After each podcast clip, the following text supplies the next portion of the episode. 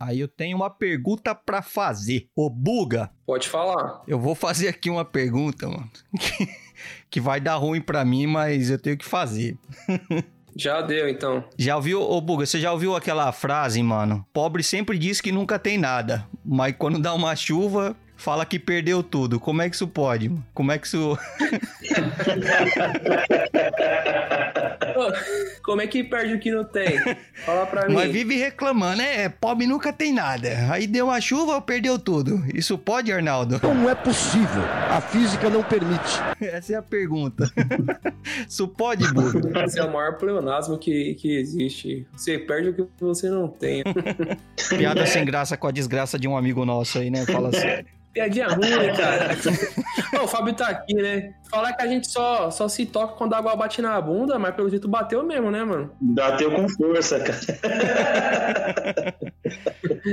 Mas brincadeiras à parte aí, mano. Conta pra gente, aí, irmão, como é que você tá? Que, que merda que deu lá, mano? Que, que coisa. Agora tá tudo bem, né? Mas foi um fato, foi um fato. Isso aconteceu mesmo. Cara, eu moro nessa região aqui, vai fazer 40 anos, desde quando eu nasci. Uhum. Sou nascido e criado nessa mesma casa. Meus avós cresceram, meus pais cresceram aqui, meu pai cresceu aqui, meus avós em 62 vieram pra cá. E nunca aconteceu isso, cara. Nunca. Caramba. Foi uma chuva inédita, inédita. Nunca aconteceu isso na vida aqui. Cara, mas onde você mora aí, a localização é o que? É baixada? E, tipo, foi algo É. é, que tem a ver com o esgoto, tava entupido, tampa de bueiro, muito lixo? Tem alguma coisa relacionada a, a- a esse tipo de. Você tá totalmente coisa? certo, Buga. Aqui na, na minha área aqui, a chuva foi forte, cara. Foi forte. Foi uma chuva assim que foi impressionante. Destelhou todas as casas aqui da região. Caramba. Casa que nunca alagou, alagou, sabe? A gente entrou água. Eu moro numa de frente a uma praça. E essa praça virou um ponto viciado de entulho, cara. E como eu moro na, na Baixada, como o Wilson disse aí, né? Todo carro que os caras vêm tentando dar tranco, tentando dar tranco lá de cima, para aqui na frente da minha casa. Então, no dia da chuva tinha um carro na boca de lobo, fora o entulho que tinha na praça, a sujeira que tinha na praça, né? Então, isso colaborou sim pro que aconteceu. Podia ter acontecido? Podia ter acontecido, mas não com a força que veio, né? Porque a água entrou na minha casa com muita força. A água entrou na minha casa um metro e meio, pra você ter uma ideia. Caramba. Você diria que o evento que aconteceu se deu mais por conta da chuva inexplicavelmente tão forte ou por conta da população mesmo que acabou danificando a estrutura ao redor e não deu pra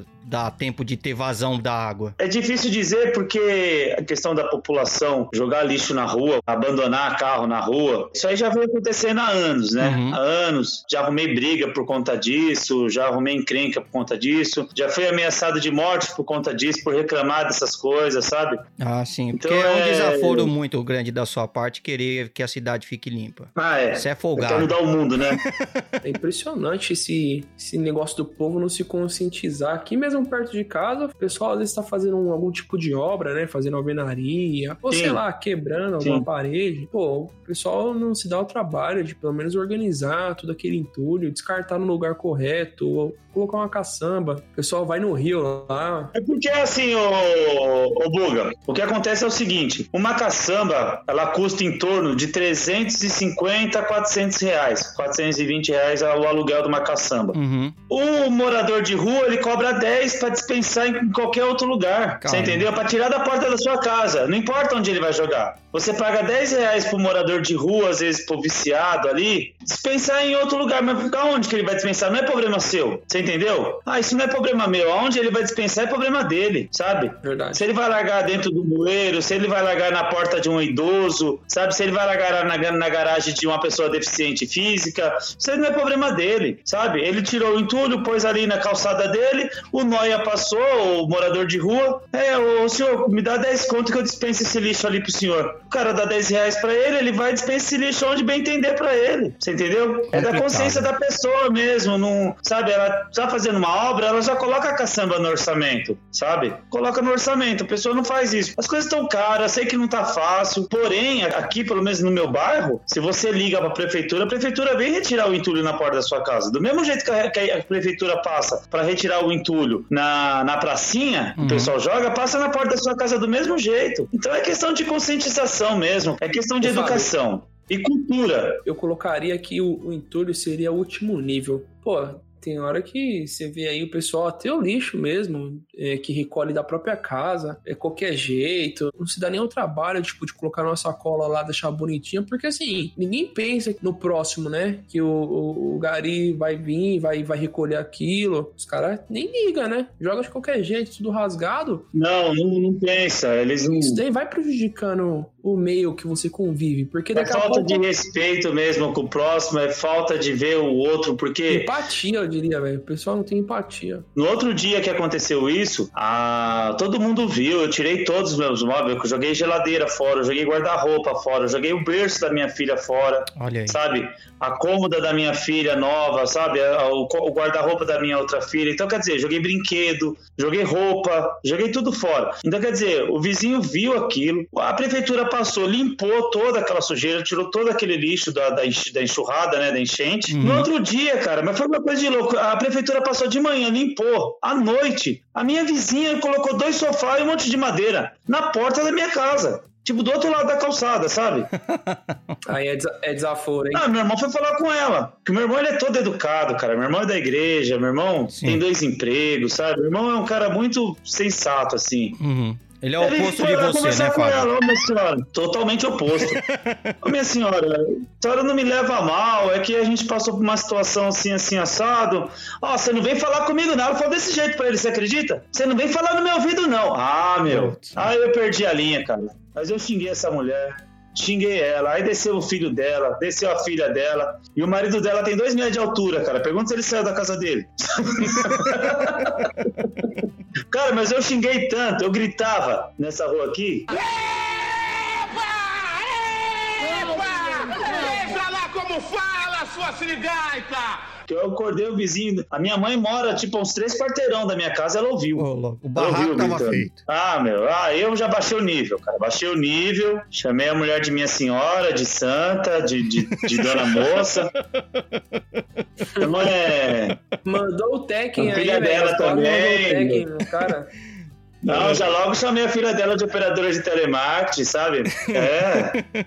Eu tenho verbo. Pra ver se as pessoas começam a ver e falar assim, pô, vamos parar de jogar lixo ali, porque os caras lá tá, já tá bravo. E eu falei, ó, é o seguinte, a partir de hoje, quem jogar lixo aqui, eu vou arrumar treta. Pode me ameaçar de morte, porque da última vez a menina falou assim, é, que meu filho jogou um lixo aí, você foi... O, o filho dela, eu plantei uma árvore num dia, o filho dela foi lá e começou a chutar a árvore, cara. Detonou a árvore. Meu Deus. Eu fui, briguei com o moleque, briguei com a criança, a criança de... Eu pensei que você ia falar assim: plantei a árvore, o moleque foi lá e fumou. Se fosse isso, ainda ele tinha mandado pra alguma coisa, tinha mandado pra mente. Ah, não, ele foi lá e chutou, quebrou a árvore. Eu falei, pô, mas por que, que você fez isso, moleque, né? Pô, você tem juízo uma coisa dessa? Eu xinguei ele, falei pra ele. Quando foi à noite, a mãe dele veio no meu portão. É, porque você xingou meu filho? Olha o que ele fez. Falei pra ela, olha lá o que ele fez. Eu plantei a árvore hoje e quando foi à tarde ele foi e quebrou a Quantos árvore. anos tem esse moleque? Tem 10 anos. Ah, mano, eu não vou jogar pedra nele não, porque eu era o diabo, mano. Eu era com 10 anos, mano, você não tem ideia. Ah, Ó, vou te eu falar uma era. coisa. Era uma tarde, eu tava dormindo lá, tinha... Meu colégio era na parte da manhã e tal. Aí eu tava dormindo, pan, tirando meu cochilinho da tarde. E aí eu acordo com um barraco comendo solto lá na frente de casa tal. O pessoal gritando, uma xingadeira lá. E só escutava minha mãe, mas não foi ele. Ele tava dormindo, ele tá aqui dormindo. Como que foi ele? Foi Ah, já ele sim. aconteceu isso comigo já. O que que aconteceu? O, um neto do vizinho entrou dentro do carro, soltou o freio de mão e o carro foi parar dentro de um corguinho lá embaixo, mano. E aí, pra tirar, cara, o carro deu um. de- é, deu, deu PT lá, porque ele caiu no tipo num corguinho ali, que é tipo um- a gente chamava carinhosamente de riozinho. Do moleque não morreu, né?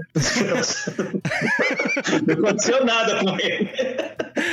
Bicho, o medo foi tanto que ele saiu que nem uma bala. Não, mas vai vendo, vai vendo. Mas o meu, o, o meu ponto aqui é o seguinte: isso mostra o quão bom menino eu era, entendeu? Que acontece alguma coisa na rua, fodeu com alguma coisa na rua toda, é, foi, foi o filho do alemão.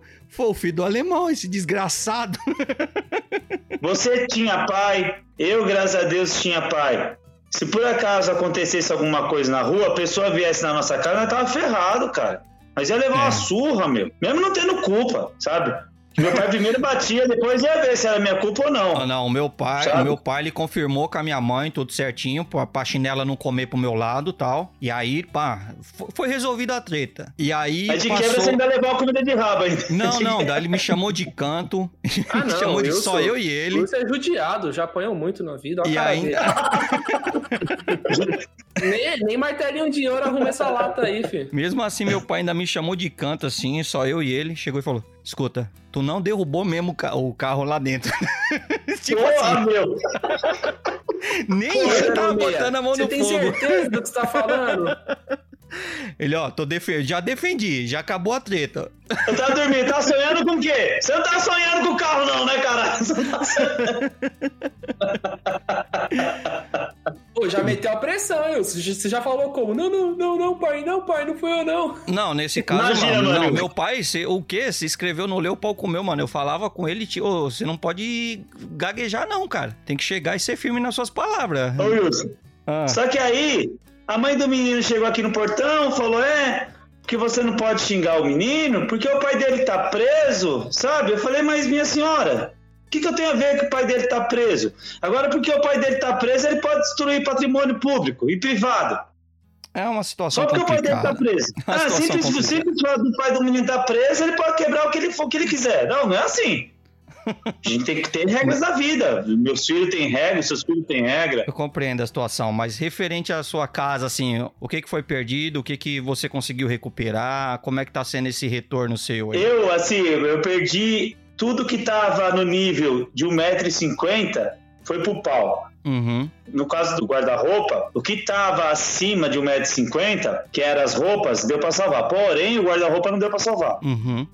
Ah, as minhas TV ficavam em cima de, de rack, então foi pro Putz. pau também. É, pra você ter uma ideia, as plantas do meu quintal, meu quintal tinha bastante planta, tinha bastante eh, ro, roseira, essas coisas, né? Foram Uhum. parar debaixo da minha cama, cara. Debaixo da- do berço da minha filha. Meu botijão de gás foi parar debaixo do berço da minha filha, sabe? A água entrou com força, cara. A água veio e estourou porta, estourou janela, caiu parede, derrubou parede. Não mexeu com a estrutura da casa, graças a Deus, mano. Não mexeu com a estrutura da casa. Como assim, mano? Caiu uma parede, não, não estragou a estrutura da casa? É uma parede do quintal, que foi aonde levou as coisas, sabe? Que essa Ah, tá, parede tá, caiu. tá, entendeu. Ô, Fábio, mas até onde você comentou com, com, com a gente, eu lembro que você havia dito que, não sei se foi à frente da sua casa, que tava zoada, precisava construir, não foi algo do tipo? Ah, não, porque ca- caiu porta, caiu janela, caiu. Então, quer dizer, a, a minha casa ficou aberta, né? A minha casa ela ficou aberta, porque como caiu, caiu porta, é, caiu para de janela, essas coisas, ficou tudo aberto. Então, assim, as pessoas vinham oferecer ajuda, né? Pô, você não quer um fogão? Você não quer. Falei, vou colocar um fogão, uma geladeira aqui, cara. Minha casa tá toda aberta. Não vai adiantar, sabe? Não vai. Mas como é que foi isso. Fábio? É, você tava lá na sua casa, lá, tava de cueca no sofá, curtindo ó, o filme da sessão da tarde, a água começou a entrar lá por baixo, você tava na casa de um vizinho, teve que correr pra lá. Não, aconteceu uma coisa muito assim, uma coisa que até agora assim eu tô, intriga- eu tô intrigado, tô muito intrigado. Eu tava comemorando o aniversário de um amigo meu, o Douglas, né? Uhum. Ele me chamou pra almoçar, ele passou aqui na minha casa, era 11 horas. A gente foi, almoçamos, né? Eu, ele, o irmão dele, tomamos uma cerveja. Eu falei pra ele: Ó, eu não vou beber hoje porque minhas filhas estão sozinhas em casa. Eu tenho uma menina de 13 e uma de, de 11 meses, né? Uhum. uma bebê de 11 meses. Eu falei assim, é, eu não vou beber hoje porque eu tô com as minhas filhas em casa e eu não bebo quando eu tô sozinho com elas. Certo. Ah, então beleza, então vambora. Eu falei, é, vambora porque elas já estão duas horas lá sozinha, vambora. A gente veio embora. Quando eu cheguei em casa, o tempo tava fechando e tinha roupa no varal. Certo. Eu tirei a roupa do varal, dobrei, coloquei em cima da minha cama. Cara, eu nunca fiz isso. Eu peguei a minha filha, a minha bebê, e falei assim: eu vou ver a chuva lá da tia Roberta, que a tia Roberta é uma oficina de costura que tem na frente da minha casa. Uhum. É uma oficina de costura que fica aberta. Ela vende um sorvete, vende um salgadinho ali e de vez em quando a gente senta ali pra conversar. Eu peguei minha filha e fui e falei pra mais velha: "Você quer ir?" Ela falou: "Não, vou lavar a louça". Falei: "Tá bom". E fui. Nunca fiz isso, cara. Certo. Nunca. Peguei minha bebê, fui lá, foi quando a chuva começou. Só que a chuva começou tão forte, a chuva começou tão forte que a, a dona do estabelecimento abaixou a porta, porque a água tava entrando lá dentro. Tava vindo de, de lado a chuva, sabe? A Uhum. chuva tava caindo de lado. E eram umas pedras grandes, meu. Eram umas pedras do tamanho de bolinha de gude. Aí a. Ela abaixou a porta e o pau tá comendo lá fora e eu não tô vendo nada. Que a porta é de aço. Uhum. O pau tá comendo lá fora. Foi quando minha mãe ligou. Minha mãe ligou e falou: tá tudo bem aí? Eu falei. Tá uma chuva muito forte. Ela falou, a casa lá destelhou tudo. Foi quando eu levantei a porta. Quando eu levantei a porta, a água já tava na minha casa Caralho. já. Já tava dentro da minha casa. Aí eu lembro que eu larguei minha filha e falei, vou lá buscar a Gabriela. E o pessoal falou, não vai que você vai morrer. Falei, não, minha filha tá sozinha lá em casa. O pessoal falou, não vai que você vai morrer. Eu falei, não, vou sim. Eu fui e entrei. Entrei com a É, água no mano, peito. Sua filha tá lá, ou você resgata ela ou morre tentando, não tem o que fazer. Você tá doido? Claro. Aí eu, no que eu entrei na casa, que eu olhei pela janela do meu quarto, minha filha tava em cima da minha cama com a cachorra. Tava boiando já. Aí eu Caramba.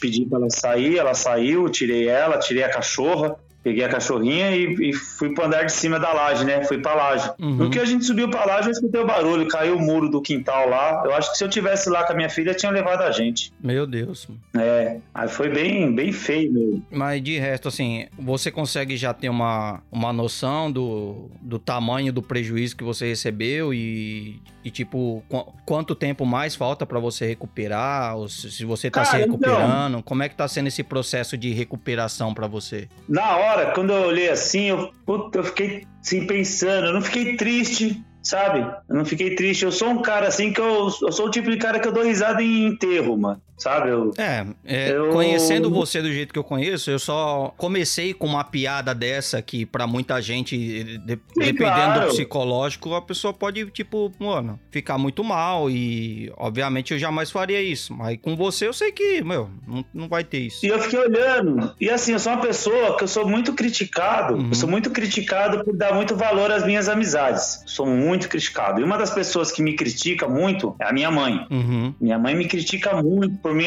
por eu dar muito valor aos meus amigos e à minha família. Porque a família que eu falo é os, os parentes, né? sim. Porque minha mãe é uma pessoa meio rancorosa, rancorosa com a família, Sua mãe é rancorosa dos com os meus. parentes dela. E ela não gosta. é, ela não gosta que eu tenha contato com os parentes dela, sabe? Aham, E eu tenho contato com todo mundo, eu me dou bem com todo mundo. Eu, não- sabe, eu sou um cara que eu não, não, não, não tenho inimigo, sabe? sim. Na hora, assim, eu fiquei olhando e ela veio aqui me ajudar, veio meu pai, veio alguns vizinhos, né? Os vizinhos vieram ajudar.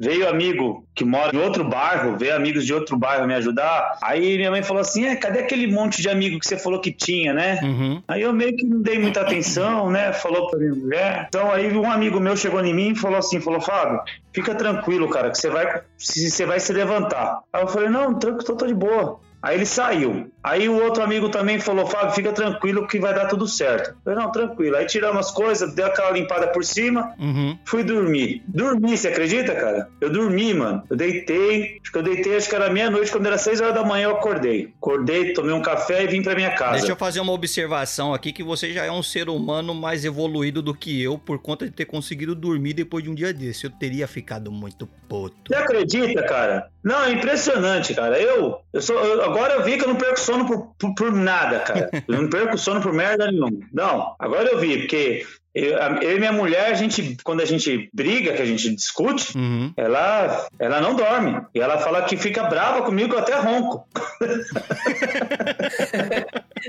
É, mano. Pô, a gente quebrou o pau ali, acabamos de brigar, deitamos e, e ela tá lá sem sono por causa da briga, né? E eu tô lá roncando, cara. Até, até, até roncar eu ronco. É louco. então é.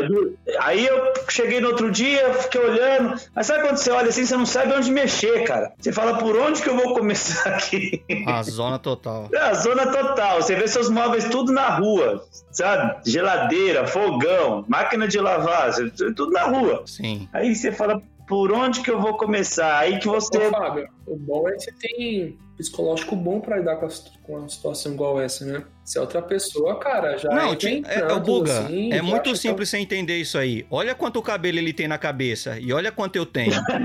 Entendeu? É claramente, mano. Eu já li, mano, já teria perdido até, ih, até a sobrancelha já tinha, já tinha ido pro pau nesse dia aí.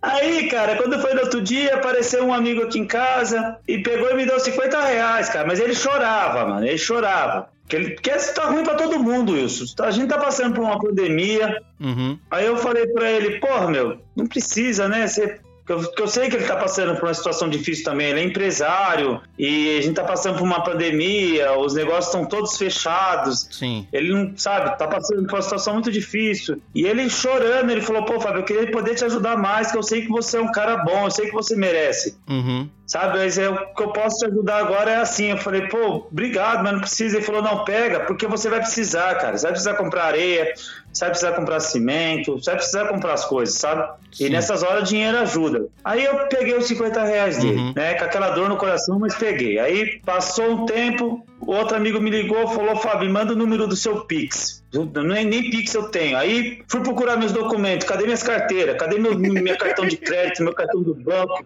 Puta merda. Aí minha esposa tava com o cartão dela, porque minha esposa tava no trabalho na hora que tudo ocorreu, né? Uhum. Minha esposa tem uma mania que eu critico muito ela, cara. Eu critico muito a minha esposa por andar com todos os documentos na bolsa. Sim, olha só. E foi os que, que responsável ela. foi os que salvou. Então, é. Chupa, Fábio.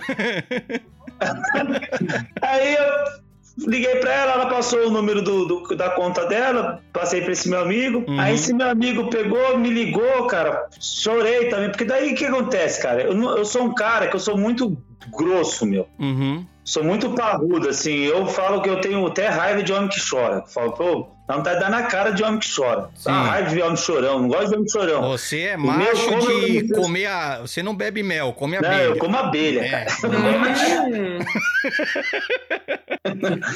Aí, cara, eu comecei numa... Eu sei que eu comecei numa choradeira tão grande, meu que eu chorava de soluçar, meu. Criança. Mas não foi de tristeza. Não foi de tristeza, sabe? Foi por conta da, das pessoas tá me ajudando, tá? Pessoas me ligando, sabe? Preocupadas, pessoas preocupadas comigo, querendo saber como que eu tava. Pra esse caso, chupa a mamãe. Tá vendo, mamãe? Falou que eu não tinha amigo. É, aí... Esse amigo foi, cara, me deu, esse amigo foi me deu 500 reais, meu. Aí foi, eu falei, pô, já dá pra comprar uma, uma janela. Show já dá para comprar uma janela. Aí, quando pensa que não, um outro amigo foi, começou aí, eu sei que o pessoal do grupo, cara, dos grupos que eu uhum. participo, uhum. cara, gente que, eu, gente que eu nunca vi, meu, gente que eu vi uma vez na vida, no churrasco. Sim. Gente que eu vi uma vez na vida no churrasco, gente que eu, que eu converso ali no grupo dia a dia de, de palhaçada, de zoeira, de falar de esporte, de falar de, de sacanagem, sabe? Uhum. Cara, maluco me, me dando 500. Cara, cara que eu vi duas vezes por ano me dando 500 reais. Sabe, cara dando 100, cara dando 50, cara dando 20. Aquilo foi uma mobilização que eu vou falar para você que até hoje eu não sei quem foi que deu. Caramba. Até hoje eu não sei as pessoas que deram. Porque foi tanta gente, cara, dando, dando, dando, dando, depositando na conta, depositando na conta, Caramba, que foi assim que uma mobilização também que eu não parava de chorar, cara. Eu chorava assim de soluçar e eu não conseguia fazer nada. Caramba, eu não conseguia, as pessoas me ligavam, eu não conseguia atender telefone, eu não conseguia ligar, não conseguia fazer ligação. Aí quando foi no outro dia eu tava mais calmo, tava mais, tava meio que aceitando melhor o que estava acontecendo, uhum. né? Eu saí para comprar material. Aí me ligou um, um, amigo da Europa, cara, que mora na Europa. Eu falei, porra, cara, Sim. se os caras aqui do Brasil tá dando, tá dando dinheiro, imagina o cara lá da Europa, quanto que não vai dar. O que, que, esse, que, que esse cara não vai dar, hein? Eu falei, esse cara da Europa, o cara tá na Europa, né, Buga? Eu falei, o cara tá na Europa é em euro, em euro é. Deu... Vai dar mais que dinheiro. Aí o cara foi. Deu um vale anel. Aí o cara foi, me ligou, falou, pô, Fábio, me passa o número da sua conta aí. Eu, puf, já falei, opa, hum. vai pingar alguma coisa. Aí o cara foi e me depositou 100 euros, Buga. Olha aí. Aí minha mulher aí. falou assim, nossa, você não falou que ele era rico? eu falei, não, falei que ele mora na Europa, não falei que todo, todo europeu é rico. Aí na hora que foi converter o dinheiro, cara, deu Falei, pô, mas como nossa moeda é bosta, né, cara? Como nossa moeda é bosta? O cara deu 100 euros aqui, o bagulho foi pra mano. É brincadeira, viu? Ô, Fábio, Ai, você não sabia se ficava não, feliz ou se ficava puto, né? Você falava, pô, mano. Não, fiquei feliz e puto ao mesmo tempo. Falei, meu, como nossa moeda é bosta, cara. o cara pegou, pegou o dinheiro do, do pão dele, pegou o dinheiro do pão, mandou, mandou o dinheiro do pão dele pra mim. Sabe? E eu fui converter aqui, eu comprei a. Eu comprei as portas da casa e as janelas. Só com esse dinheiro que eu converti. Com o dinheiro do pão dele. Você sabe que eu vou blipar esse valor, né? Você sabe que eu vou blipar esse valor.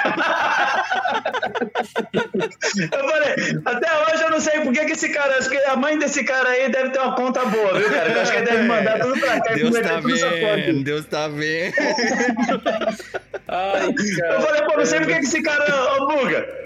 Eu fiquei pensando comigo, por que, esse cara não veio pro Brasil fazer um implante capilar ainda?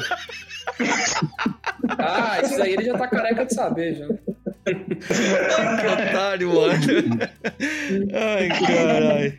Mas aí, cara, o que, que aconteceu? A minha família, que agora que o Wilson falou aí da minha mãe, que minha mãe tanto, tanto critica, né, de eu dar atenção para eles, de eu visitar eles, de eu, sabe, passar final de ano, festa com eles. Cara, foram os que mais me ajudaram, assim, também, cara, de parente, sabe? Uhum. E parente de fora do estado me ligou, me ajudou. É, amigo que eu não vejo há 15 anos, cara, sabe? Amigo que eu não vejo há 10 anos.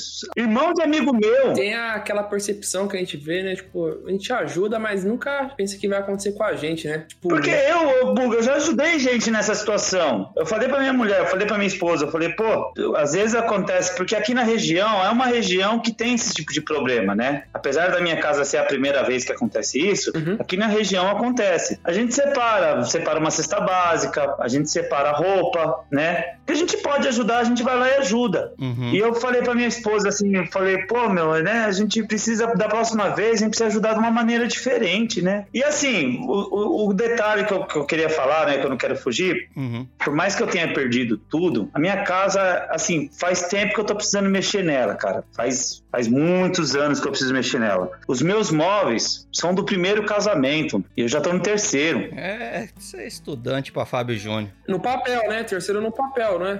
Um negócio assim, já casou cinco vezes, Já né? tô no terceiro casamento, cara, sabe? Eu já tô com seis filhos, sabe? O meu filho mais velho tá com 17, vai fazer 18 anos agora. Ah. Então já faz anos que eu precisava mexer nessa casa, cara. Faz muitos anos. É, a minha geladeira, ela gelava metade, metade, sabe? A minha pia, uns, uns quatro dias antes, tinha caído uma porta do gabinete. É, resumindo, já tava na hora de ter uma reforma já. Ó, cara, eu vou falar a real pra você, meu. Sabe, eu sei que é. Não, eu tô falando do meu lado, não tô falando do lado de outras pessoas que perdem as coisas, né? Tô falando do meu lado. É, muito importante a gente Ah, observar mas- isso, que você teve pessoas que, que te ajudaram tal, teve uma galera que te deu uma força, nem todo mundo pode se dizer ter essa mesma sorte. Não, não, eu sei que muita gente não tem isso. Eu sei que muita gente não tem. Uhum. O que aconteceu, a real, falar a real pra você, falar a verdade pra você, olhando hoje assim, Hum. a água entrou na minha casa e lavou tudo, cara, lavou, porque eu terminei o quarto das minhas filhas, tá coisa de louco, cara, tá lindo, sabe? Sim. Tá com as paredes pintadas, tá com as paredes acabadas, o piso novo, tá com a janela nova, sabe? A janela tá nova. Eu não tenho os móveis ainda, não tenho, mas eu também não tinha, você entendeu? O que eu Uhum. quero dizer é isso. Também não tinha, tinha os móveis, sabe, os móveis novos que eu tinha, pra falar a real,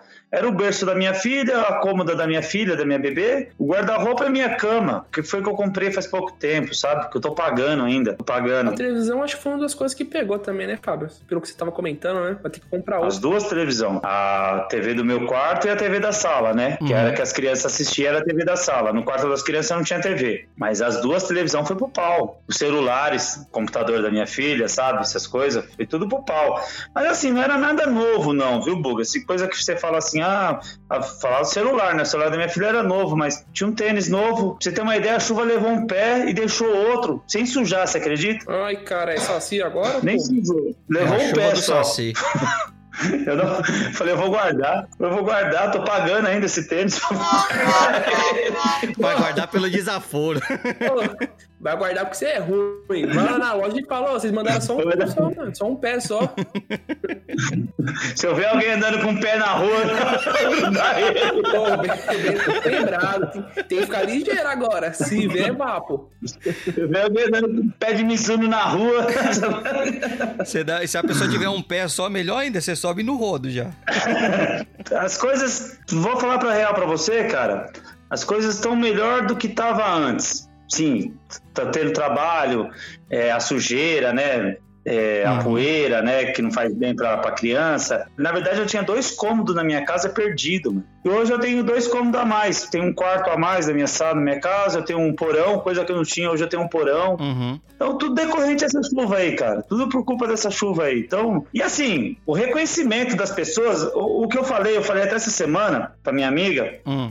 Ela falou assim: é nessas horas que você vê quem é quem. E eu falei, pô, pra falar real pra você, cara, eu não tive uma decepção. Uhum. Eu não tive uma decepção. Falar assim, meu, aquele cara ali não perguntou como que eu tava. Aquele cara não se preocupou comigo. Não tô falando pra você de dar as coisas. Uhum. Porque teve, teve cara que chegou aqui no meu, no meu quintal, pegou uma lata e saiu carregando entulho. Teve cara que chegou aqui na minha casa, pegou um pano de chão e saiu limpando as coisas, sabe? Entendeu? Então eu não tô falando pra você de dinheiro, não tô falando pra você de. Porque às vezes a mão de obra, cara, fala pra você, viu, cara? Mão de obra ajudou muito também. Teve amigo meu que veio aqui, carregou entulho, ficou com as costas doendo três dias, ajudou a limpar, levou roupa pra casa deles pra lavar, levou roupa pra casa dele pra tentar salvar, tirar barro das roupas, sabe? Tentar salvar alguma coisa ali. Então é. Falar pra você, não teve um, cara, que, que não se preocupou. Se teve aquele que não pôde estar aqui, sabe? Mas me ligou e, e me mandou uma ajuda por fora, ou então me ligou, sabe? Oferecendo um, um ombro,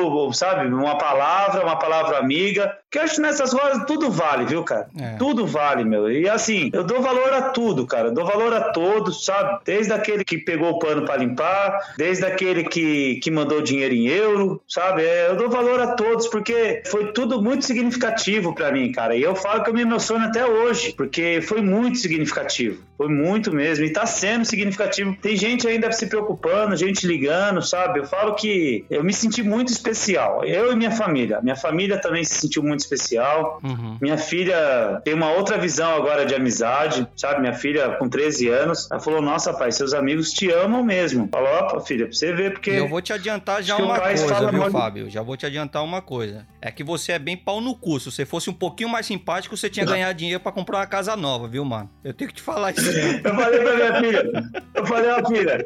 É porque eles não sabem metade das coisas que eu falo pelas costas deles. É isso aí. Se fosse menos pau no cu, Sabe? não Ai, precisava Teve um amigo mesmo. Não. Não precisa, não precisa muito, não. Se fosse um pouquinho mais Teve um simpático... amigo meu que me ajudou.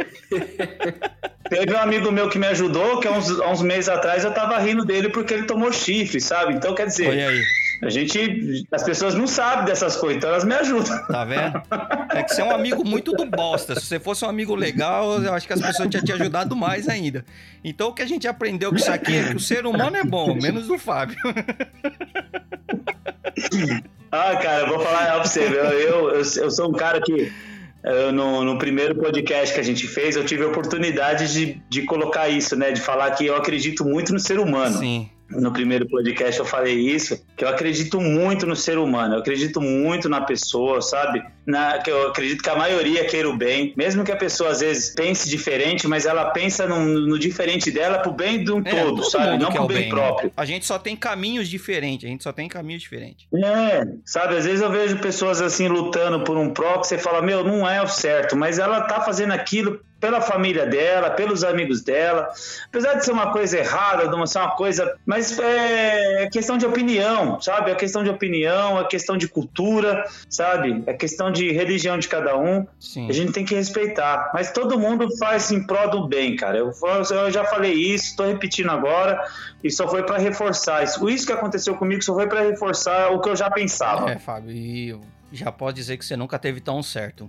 Realmente, o fato de você dizer que se acredita na humanidade e em um momento onde você muito precisou, a humanidade se fez presente na sua vida. Tô feliz por você, irmão, que tô triste que tenha acontecido, mas tô feliz que a gente tenha tido, tá tendo um desfecho muito mais positivo. Como você mencionou no começo, Sim. as coisas estão melhor do que estavam antes, né? Tipo, até a, a sua casa Sim. tá tendo um, uma- passando por uma reforma, tá, tá melhor do que estavam as coisas, né? Oi, o mais legal é como você tá encarando a situação, né, Fábio? Tá, tipo, É. vida que segue, o negócio é pra frente. Já passou. Eu penso assim, se meus amigos estão animados, sabe, em, em, em me ajudar, por que, que eu vou desanimar? Por que, que eu vou desistir, sabe? Isso Então, se eles estão tocando marcha pra frente, eu também tenho que tocar marcha pra frente, cara, sabe? Sim. E é isso aí, o que fica é a lição, cara, sabe? Da gente ser uma pessoa boa, ser uma pessoa melhor, sempre tentar ajudar o próximo, porque tem tudo tem retorno nessa vida. O mundo, ele é muito pequeno e ele dá muita volta. Então tudo que você faz nessa vida, você vai receber nessa vida, cara, sabe? Sim. É, fica a reflexão aí. Só fala que perdeu quando tiver alguma coisa. Tudo que você faz de ruim, tudo que você faz de mal, você vai receber nessa vida, cara. Vai por mim, meu, sabe? E tudo que você faz de bom, você vai receber nessa vida também, você pode ter certeza. Sim. Bom, é isso aí, cara. Vamos encerrar por aqui. Foi uma abertura gigantesca, mas o assunto foi interessante e eu acho que as pessoas vão curtir essa parada aí, beleza? Vamos começar? Eu sou o Wilson Silva Eu sou o Fábio Henrique. E eu sou o Buga. e você está ouvindo o Rei da Razão Podcast.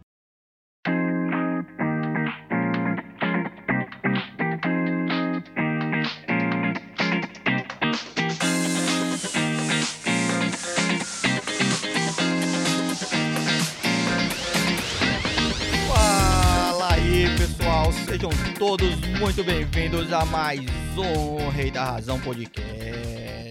Muito bom, muito bom. É isso aí. Aqui, pessoal, a proposta desse episódio é aguçar a sua curiosidade para alguns acontecimentos inexplicáveis. Quer dizer, depende muito do que você acredita, é claro. para algumas pessoas já está muito mais do que explicado. Você só não vê se você não quer. Então, conta pra gente aí, Buga, do que, que a gente vai falar hoje, meu irmão. Conta aí qual que é a pegada. Olha, hoje a gente vai falar de um tema que eu tenho certeza que vai despertar muito interesse nas pessoas. Eles vão querer ir atrás pra pra saber um pouco mais. Né? Hoje a gente vai falar sobre reencarnação. Aqui a gente Show. não quer entrar em questões religiosas, a gente quer simplesmente contar relatos sobre pessoas que dizem ter vivido em outras épocas e apresentar esses casos para que a gente entenda um pouco mais. Essas são coisas bem legais aí que a gente tem para trazer no programa hoje. Show, show de bola, show de bola. E para complementar essa conversa toda nossa aqui, a gente trouxe novamente o nosso amigo Fábio. Fala aí, Fabião, fala com o pessoal aí, dá um oi. Fala pessoal, tudo bem? É prazer estar aqui de novo. Show de bola. Cara, a gente decidiu trazer o Fábio novamente porque é um cara que se entregou bastante pro projeto, assim, entendeu? Sempre agrega, sempre vai, estuda bastante. Então a gente vai deixar ele por aqui por enquanto, né? Enquanto ele se comporta. E lembrando a todos que esse podcast é baseado em informações coletadas pela internet afora. Sendo assim, ele tem exclusivamente a proposta de proporcionar unicamente entretenimento. Fique isso muito bem claro. A proposta aqui é entretenimento. Não deve ser de forma alguma levado a sério aqui, é, ou como alguma fonte de informação pro tema, ou por qualquer outra questão do tipo. Se você quiser se informar sobre o assunto, eu recomendo fortemente, por favor, procure especialistas nos assuntos, pois aqui você não vai encontrar nenhum especialista no tema, tá? É muito importante a gente já deixar isso claro aqui. Agora, se você tá puto aí com aquele post que você encontrou na sua timeline, ou sei lá, você tá naquele trânsito miserável aí, num calor infernal, e ou sei lá, tá triste por qualquer razão, enfim, se você tá aqui e precisa espairecer um pouco a sua cabeça, dá uma relaxada um pouco, se for esse o seu caso, se reencoste na cadeira aí e relaxa que a gente vai ter uns momentos legais de conversa aqui, beleza? É muito importante a gente lembrar que o que a gente vai apresentar aqui são relatos de pessoas que têm lembranças de vidas passadas, entendeu? Porque a gente não vai falar tipo de reencarnação da- no, no- no próprio processo de reencarnação. A gente vai trazer aqui relatos de vidas passadas, né? Lembranças de vidas passadas. Eu acho que a gente pode chamar isso dessa forma. E sendo assim, vamos combinar aqui entre nós três, pra gente ter uma imersão melhor da situação, vamos a princípio tomar aqui tudo como se fosse verdade. Você acreditando nisso ou não, a gente vai partir do princípio aqui de que é verdade, é real, tá acontecendo mesmo. E aí no final do programa, nas conclusões ali, a gente faz um levantamento total ali do que vocês acreditam, do que a gente acredita, enfim. Aí assim a gente faz um levantamento sobre o que acha certo, o que, que não acha. Ah, eu acho que é verdade, eu acho que não é, e aí a gente pode colocar isso dentro do mesmo contexto. Cada um já se explica. Tá combinado assim então? Vamos partir do princípio de que é verdade. Sim. Show, beleza. Então vamos começar. Qual que é a primeira história de um relato de uma lembrança de vida passada. Conta pra gente aí. Então, ô Wilson, é meu primeiro relato aqui, cara, é do menino Luke. Bom, a gente tem bastantes relatos assim na internet. É, muitos deles são de natureza trágica, né, cara? São pessoas que são marcadas por tragédias. Sim. O Luke Ruiman, né? Que ele, é, ele era um menininho de dois anos, mano. Hum. E a mãe dele começou a notar algumas mudanças de comportamento, né? Todo brinquedo que ele tinha, que ele brincava, aquela coisa de criança, de brincar no quarto ali sozinha, né? De não ter nenhum amiguinho. E ele chamava o, o brinquedo de pan. Todo brinquedo ele chamava de pan. E, é normal a criança brincar sozinho e dar nome para as coisas, dar nome para o brinquedo. Só que ele especificamente sempre chamava de pan. Era sempre pan por não ter contato com nenhum Pan na época, não tinha nenhum desenho na época que chamava Pan, a mãe achou estranho e perguntou para ele quem era Pan, né? E ele falou: Eu sou Pan. Eu, eu sou Pan. Aí a mãe dele já ficou intrigada. Como assim, né? Falou assim: Não, é que eu morri, eu fui pro céu, Uhum. vi Deus e ele me mandou de volta pra terra Caramba. Né? Ela achou estranho, porque na família ninguém nunca conversou sobre esse tipo de assunto, nunca Uhum. teve esse tipo de comentário dentro da casa, né? Entre os pais católicos, né, cara? Então não rola esse Uhum. assunto, né? Que é um tabu também, né? Você falar de, de reencarnação, espiritismo dentro de uma casa, de repente, dependendo da religião, é. Você arruma É, até briga, da né? crença da pessoa, dá até uma treta maligna, né, mano?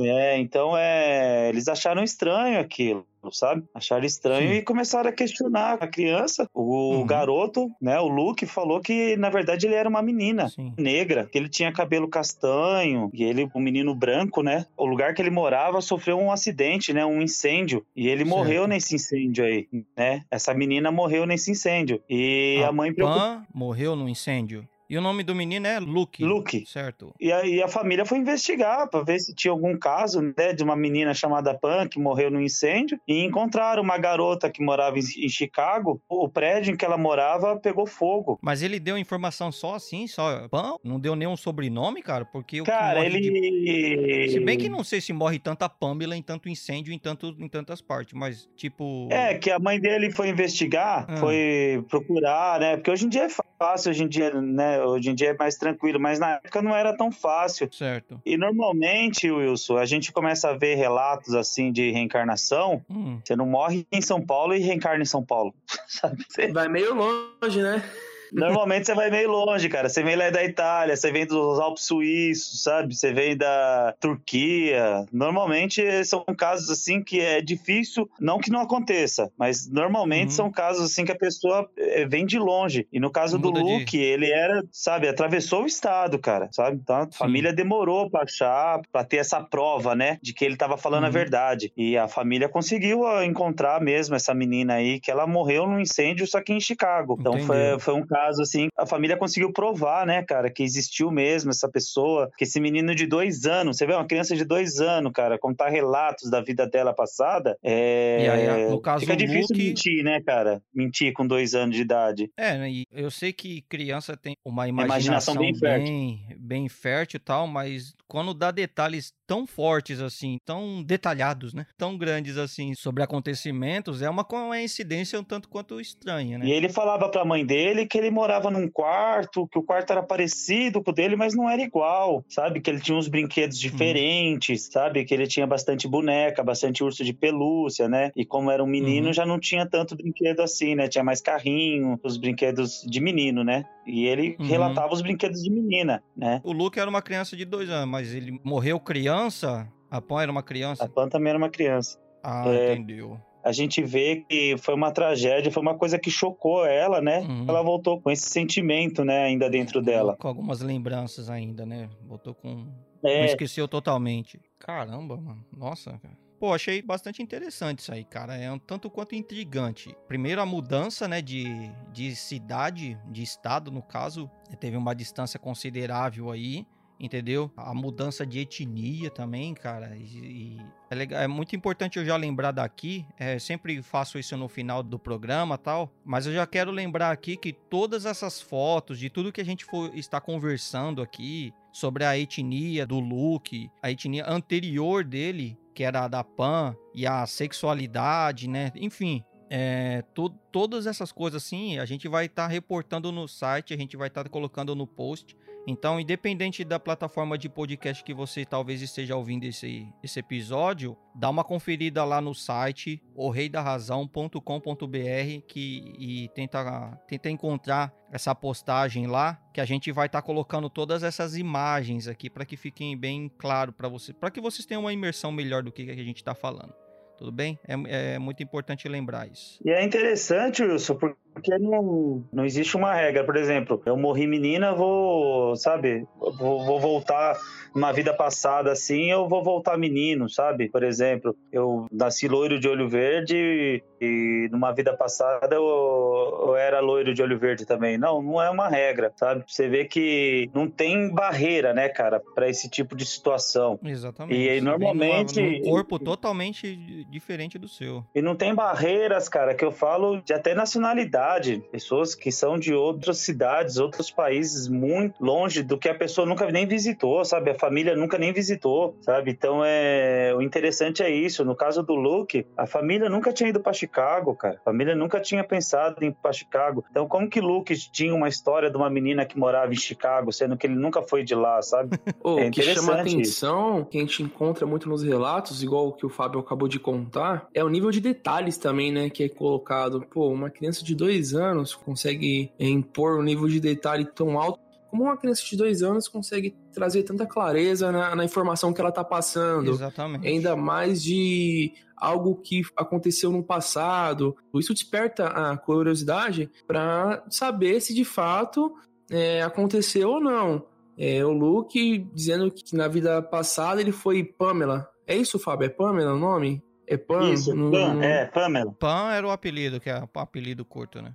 E a, eu acho que a palavra-chave aqui que você até comentou foi a quantidade de detalhes, né? Eu acho que esse que é a pegada. Por mais fértil que seja a imaginação de uma criança, a quantidade de detalhes e de coincidências que a gente encontra na história de uma criança que está inventando alguma coisa e uma reportagem encontrada na cidade de Chicago ali, alguma coisa, enfim, relatos de, de que uma, uma PAN realmente existiu numa outra cidade e morreu da forma que o seu filho de dois anos ali tá descrevendo. Isso é verdade. Caramba, dois anos essa criança já, já desenrolava essa conversa toda aí, Fábio. Tem certeza que tá certa né? essa idade aí? é, pra você ver tá. o, é, o, nível, você ver o nível de, de, de detalhamento e até que ponto chega uma tragédia pode te tocar numa vida e numa vida anterior, né? Uma tragédia é. ela pode te perseguir por uma outra fase da sua, da sua existência. Sim. É, caramba, interessante. Gostei. E aí, Boga, qual é o relato que você trouxe? Cara, eu vou falar de um relato que se semelha muito com o do Fábio. Hum. O Ryan é uma criança do Muskogee, nos Estados Unidos. Com 4 anos de idade, ele começa a ter pesadelos com frequência, né? Sempre é, acordando sua mãe e implorava para ela que ele queria ir para Hollywood, um lugar que fica a 2 mil quilômetros de distância de onde eles moram. Uhum. É, sempre detalhando uma pessoa que viveu nos anos 40 e 50. A princípio, sua mãe achou que era algo né, da imaginação, imaginação fértil de uma criança. Só que certo dia ele chega para sua mãe e fala, né? Tenho algo que preciso te contar. Aí ele fala para sua mãe: Eu costumava ser outra pessoa. Sua mãe, é, a princípio, tem, tem um espanto porque eles são batistas eles não acreditam nessa possibilidade, né? Uhum. De ter uma vida passada. Certo. Só que, contudo, com esse nível de detalhamento do, dos fatos, eles decidiram pesquisar informações, né? Sobre o que o filho estava relatando, né? Certo. Ele aponta uma pessoa que foi atuante em um filme chamado Night After Night, né? Um filme de 1932, né? Por uhum. My West e fala pra mãe dele. Aponta um personagem lá do, do filme e fala: Esse sou eu, né? Sua mãe, a princípio, tem um espanto. Tô confuso, Boga. Ele pediu pra ver um filme? Não, ele queria ir pra Hollywood no começo, tá? Ele queria ir pra ele Hollywood. Ele queria pra Hollywood certo. porque ele falava que ele era uma pessoa lá de Hollywood e a mãe certo. se espantou. Como que meu filho fala que foi um, um astro de Hollywood. Minha mãe começou a, a pesquisar, né? Ele aponta para a mãe dele o filme After Night, que foi um filme estreado em 1932, entendeu? E ele afirma para a mãe uhum. dele: esse personagem aqui desse filme, esse sou eu, mãe. Uhum. Quando a mãe dele pega pra assistir esse filme. Ele fala pra mãe dele: Mãe, sou o figurante desse filme. E ele fala que Caramba. ele é o ator Marty Martin. Esse personagem, ele não tem fala no Certo. filme. É um figurante, pô. Ele é um figurante, ele não tem fala, exato. Só Uhum. que o Ryan começa a apresentar um nível de detalhe muito alto. Esse caso é passado por um, um cara que é o Dr. Jim Tucker, que, Uhum. assim como a mãe, ele fica impressionado com a clareza nos relatos. E ele diz a seguinte frase, abre aspas, se você olha pra foto de um cara sem falas em um filme e me fala sobre sua vida, eu não acho que muitos de nós acertaríamos sobre a vida de Marty Martin. No entanto, Ryan trouxe vários detalhes que realmente batem com a vida dele, explicou o estudioso. O Ryan, ele começa Certo. a detalhar também o seguinte: ele sabia quantas vezes Martin havia, havia sido casado. Um filme de um relato de um filme de 1935, tá? A gente tá falando. Quantas irmãs ele tinha e a idade com que ele morreu. Lombando- Ele tinha lembranças sobre festas, atrizes é, e glamurosas vidas na Hollywood. Caramba.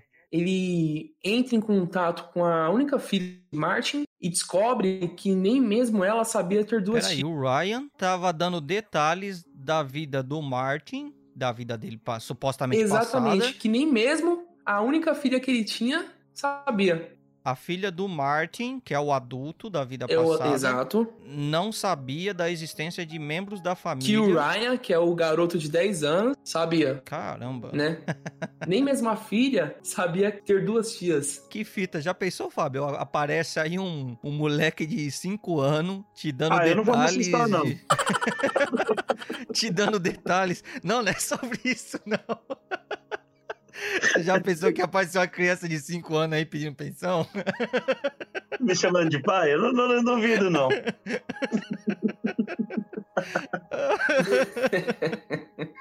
Só pra finalizar, Ai, ai. É, aí tem a gente tem um desfecho assim o, o Ryan que é o, o garoto né que ele relata o seguinte que de acordo com que ele vai ficando que o tempo vai passando essas lembranças que ele tem vão ficando cada vez mais fracas Uhum. o doutor aproveita esse tempo pra entender como essas lembranças foram parar lá né e aí a gente fecha o caso parte que mais chamou minha atenção. Vamos colocar aqui, vai, um filme mega popular que todo, muita gente assistiu aí, Vingadores Ultimato, tal. Como é que você consegue pegar detalhes tão precisos de um figurante, sei lá, do cara que tava pedindo um chá lá de fundo, tá entendendo? O Capitão América tava conversando com o Homem de Ferro, aí um figurante lá atrás tava pedindo o chá pra cozinheira lá atrás, e o cara não, tipo assim, passou totalmente despercebido pelo filme. exatamente Aí vem alguém, se parar é muito louco troca a isso maior ideia. O cara sabe de detalhes, que não é um negócio que você consegue. Se bem que hoje dá pra encontrar bastante coisa na internet, porque hoje em dia nós estamos expostos a mais coisas. A gente expõe muito mais da, da nossa vida na, na internet do que as pessoas antes da internet faziam. Mas a gente tá comentando aqui de um cara que viveu, que nasceu na década de 30, né? exato Ou seja, a chance de ter informações na internet sobre um figurante que participou de um filme e não é tipo, sei lá, um clássico. A gente não tá falando aqui do poderoso chefão e tal. Também não tô desmerecendo o filme, mas não é o senhor filme, tá entendendo? verdade Sim. faz sentido Um, um menino do outro lado de, de uma cidade totalmente diferente, encontrar detalhes de um cara, mesmo que tenha aparecido num filme importante, não tinha tantas informações relevantes, ele não tava tão exposto assim. Você E fala como se fosse um impressiona vizinho é isso, seu, né? É os detalhes, né? Exatamente, cara. E o cara te dá detalhes e te, te fala, ó, não, na sua família você tem uma tia chamada não sei o quê. Fala, pô, nem sabia que tinha uma tia. Pera aí, vou pesquisar aqui. Caramba! Ô, ô, Wilson e Fábio, baseado na, na minha história, teu momento, no meu relato e o do Fábio, a gente percebe que sempre são crianças, né? Não sei se vocês se atentaram a, a esse fator. A gente Sim. vê que sempre são crianças fazendo esses relatos, né? Olha até como uma ingenuidade, mas a coisa vai fazendo sentido, né? Pô, legal, mano. Então essa aqui foi a história do menino Ryan, que tem lembranças de uma vida passada de um homem chamado Martin Marty. Legal, show. E aí, ô, Fábio, você trouxe uma segunda história pra gente que eu tô ligado. Ah, Conta aí cara, pra nós, tem- mano. Ô, Wilson, o relato que eu tenho é de uma menina aqui do Brasil mesmo, cara. É nada. Aqui do Rio Grande do Sul, que, Hum. como eu falei, esse relato ele é diferenciado pelo fato de algumas pessoas terem mortes trágicas, né? Tem Uhum. vidas, né, conturbadas, como a do que o Buga contou aí do Martin Martin, né? Vidas agitadas, né? O- O Martin Martin teve alguma uma não, vida agitada. Não, ele não, ele, não- ele não teve nenhum, Não. nenhum Mas tipo ele de teve uma vida transtorno. agitada, né? Teve uma O vida. relato dele é simplesmente desde pequeno ele tem uma memória fresca, como que eu disse, ele vai perdendo essa memória de acordo com que ele vai ficando mais velho.